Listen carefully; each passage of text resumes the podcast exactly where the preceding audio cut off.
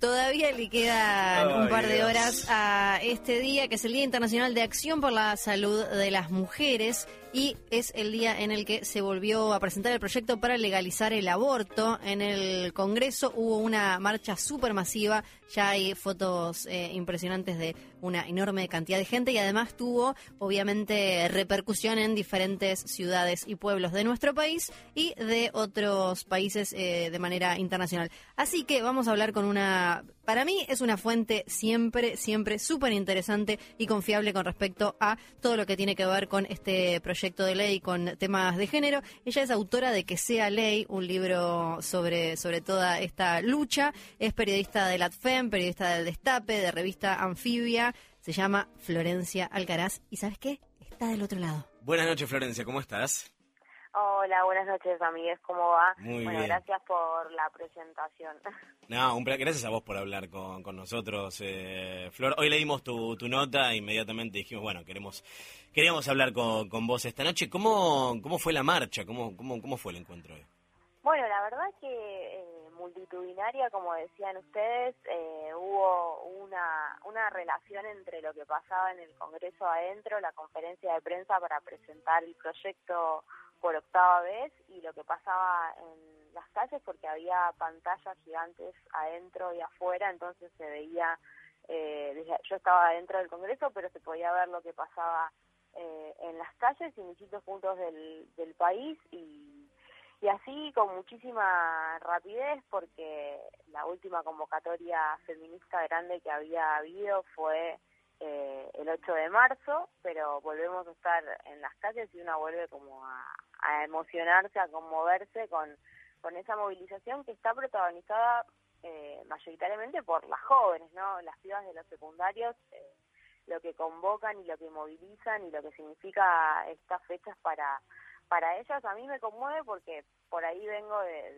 de cuando éramos menos y por ahí siempre las mismas y verlas ahí comprometidas con la fecha de, la agenda feminista y con la jornada eh, me conmueve bastante. Así que sí, estuvo la verdad que muy potente y son, son jornadas que energizan, ¿no? En un contexto eh, quizás bastante hostil eh, y complicado para, para las mujeres y para, para todos, ¿no? Hay una frase que compartiste que es como un- eslogan que, que me me resume todo esto que decías. Me parece que es del Congreso a las calles y de las calles al Congreso. Eso, en, este año electoral, hoy se, se sintió en la marcha o en las repercusiones de, de la manifestación hoy la diferencia con el año pasado.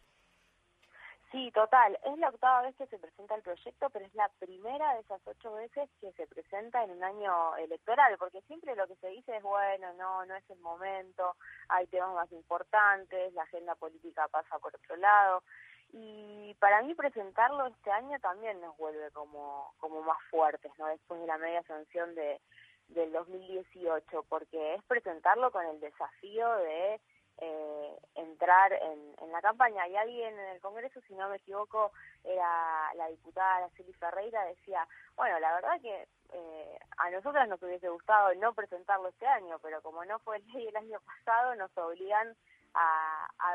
hacerlo y a, y a que se relacione eh, con la campaña electoral indefectiblemente. Entonces, eh, me parece que sí, había como algo, algo de ese espíritu y, y es interesante porque que se relacione con, con este año tan importante para la Argentina porque estamos hablando del país que queremos, ¿no? Y de los representantes que queremos y de- del futuro de la Argentina que queremos y este proyecto tiene que ver con eso. Si queremos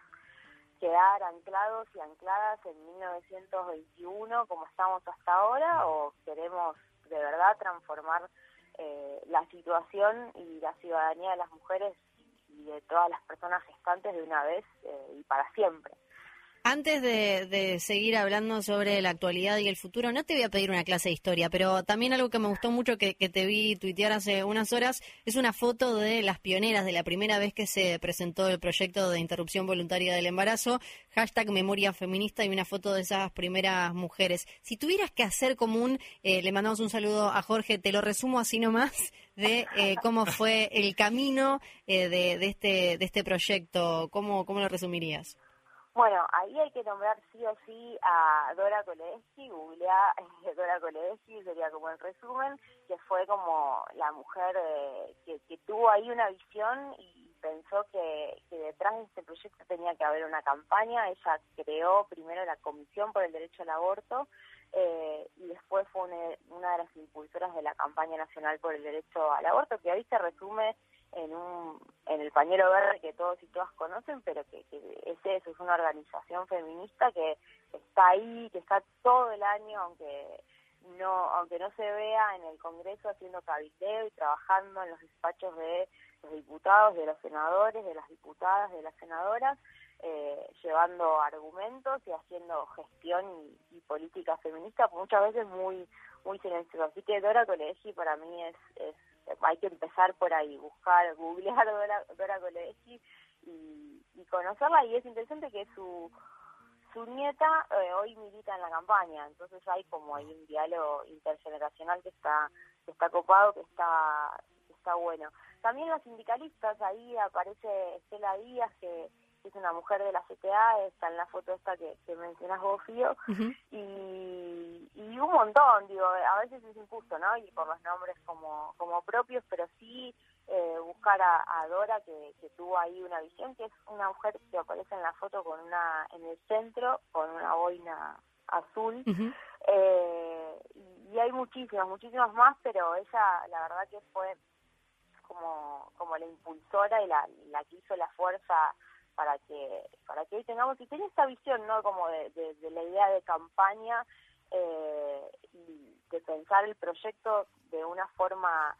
ciudadana porque lo que se está discutiendo es eso es eh, un proyecto que surge desde de la ciudadanía. Me, me parece súper importante todo esto que contás y, y, recordar cómo se llegó y a las, a las pioneras y a esas mujeres que tuvieron tanto que ver, porque si no me da la sensación de que a veces con en el día a día noticioso y en el relato mediático que queda y en las charlas entre con nuestros compañeros de laburo o en familia, parece como que es algo que apareció de golpe y medio se convirtió en una moda y no, es una lucha que se viene elaborando desde hace muchísimo tiempo.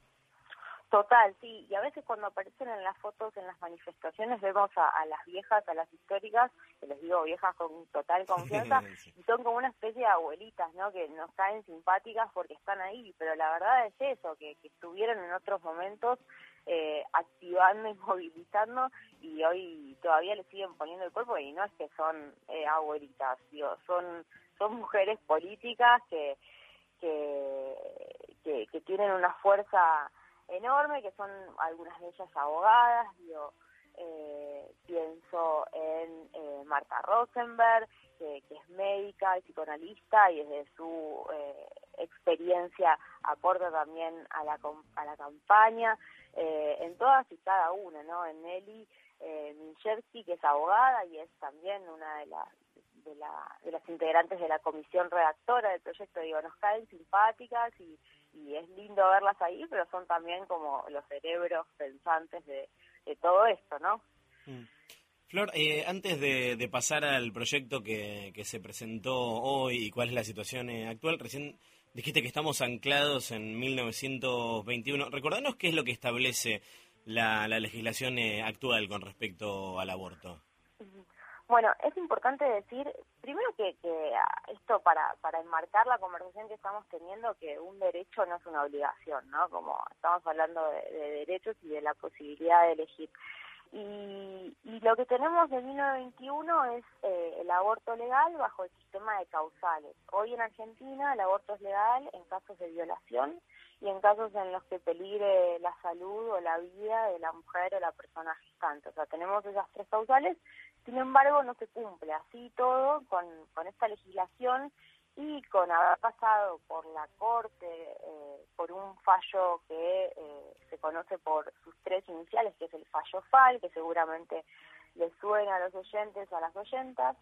eh, que ese fallo fue en 2012 y ratificó, tuvo que, como no se cumple, tuvo que ratificar eso que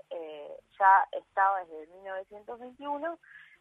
bueno, eh, le instó a, a los poderes eh, provinciales, a las provincias y a la nación a que establecieran protocolos para actuar en los establecimientos de salud sobre estas tres causales. Bueno, todo esto no se cumple de igual manera en todo el país y es por eso que se está peleando por la despenalización y por la legalización y por quitar de una vez por todas eh, el aborto del Código Penal, o sea, que no aparezca eh, en el Código Penal como, como delito, abortar el machismo del Código Penal de alguna forma. Eh, y este proyecto habla de eso, habla de un sistema mixto, porque cuando hablamos de aborto hablamos de causales, como mencionaba recién, y hablamos también de plazos. El proyecto que presentó la campaña habla de eh, las causales, o sea, se sostiene la posibilidad de abortar bajo este sistema de causales, pero se garantiza también la posibilidad de abortar eh, bajo el sistema de plazos hasta la semana 14 y que eh, el sistema médico obligatorio lo garantice tanto en, en los ámbitos privados como públicos. Es que el Estado reconozca una realidad que, existe y que sucede todos los, todos todos los días en, en las vidas de,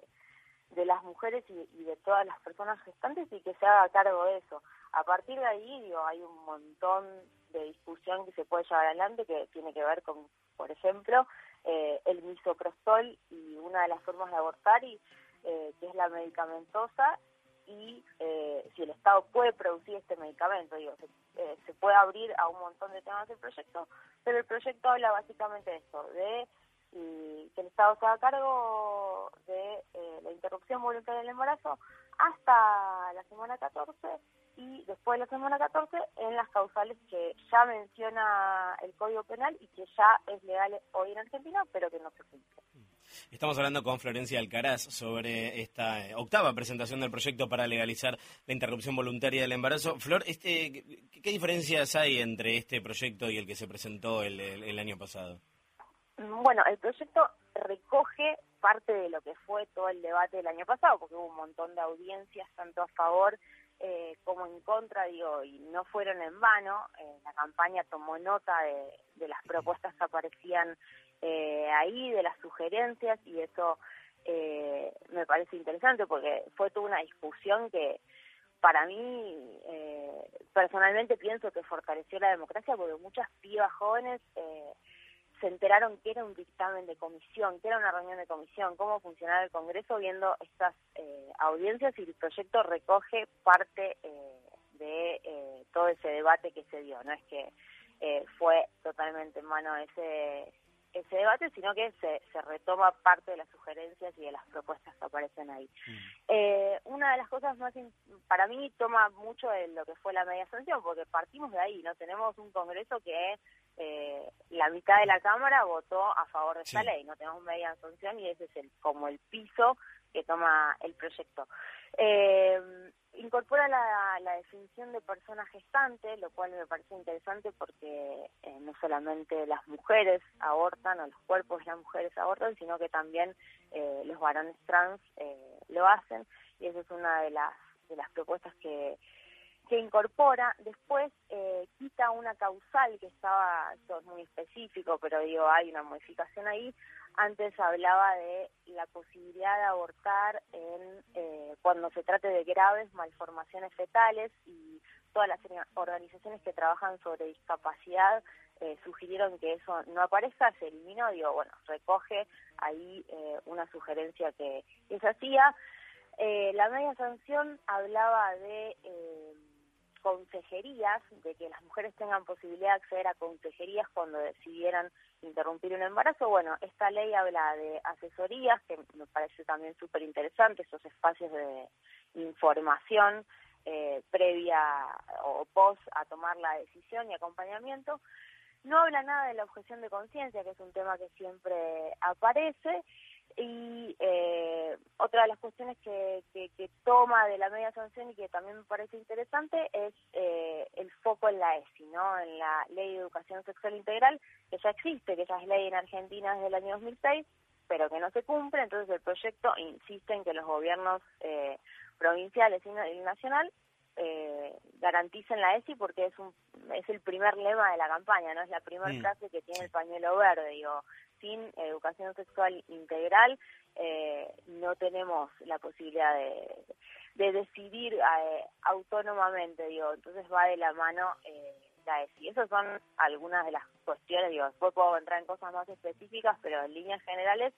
eh, esas son las propuestas y las modificaciones del proyecto anterior. Es muy parecido el texto con algunos ajustes que, son jurídicos y, y que esto que decía antes, me parecen importantes los ajustes porque recogen el debate que se dio en el Congreso y que vimos y que fue televisado y que de verdad eh, hubo propuestas en relación a la ley, bueno, se toman y, aparecen en este articulado de eh, 20 artículos. Es muy cortito el proyecto, lo pueden buscar en la página de la campaña para, para leerlo y conocerlo. Eh, y esto que dije al comienzo, estamos hablando de un derecho, no de una obligación, digo, de la posibilidad de eh, elegir. Clarísimo todo. Estás escuchando a Florencia eh, Alcaraz y ahora yo te quería preguntar antes de dejarte ir y agradecerte por, por tu tiempo y por explicar todo de manera tan clara y didáctica. ¿Qué, acciones hay planeadas este año o, qué, qué, actividades, cómo se va a acompañar en este año tan particular de, elecciones eh, a la campaña? Bueno, sería importante que, ya lo están diciendo, pero que los candidatos y las candidatas hablen de derechos sexuales eh, y no reproductivos, de hablen de la agenda feminista. A mí, por ahí ya no me interesa que digan si a favor o en contra, porque parece que alcanza con eso, sino que de verdad hablen cómo, si van a gobernar, cómo van a garantizar estos derechos y,